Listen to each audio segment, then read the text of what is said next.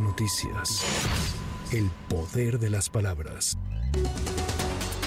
El coordinador general de seguridad del gobierno de Jalisco, Ricardo Sánchez Berúben, anunció que solicitará a la Fiscalía General de la República la atracción del caso de los cinco jóvenes desaparecidos en Lagos de Moreno ante la posible participación de grupos criminales de la delincuencia organizada. En tanto, el fiscal estatal Luis Joaquín Méndez confirmó que esta madrugada en el tramo carretero Encarnación de Díaz, Lagos de Moreno, fue hallado un segundo vehículo, posiblemente de otro de los jóvenes desaparecidos. El auto se encontraba calcinado con restos humanos en su interior que ya son analizados para determinar su identidad.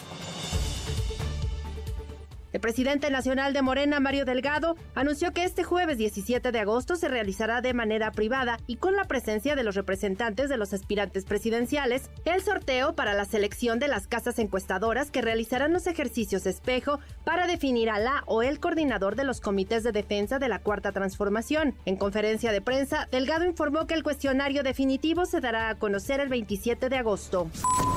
Este martes inició el pago a los trabajadores de Mexicana de Aviación con motivo de la venta de la marca de dicha aerolínea, la cual suspendió sus operaciones en 2010. La Junta Federal de Conciliación de Arbitraje comenzó la entrega de cheques a 7.400 trabajadores pertenecientes a cinco organizaciones sindicales.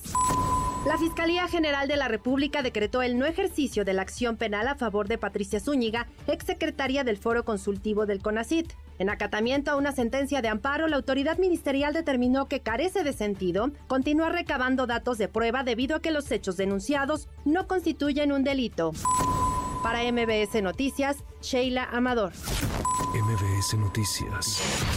El poder de las palabras.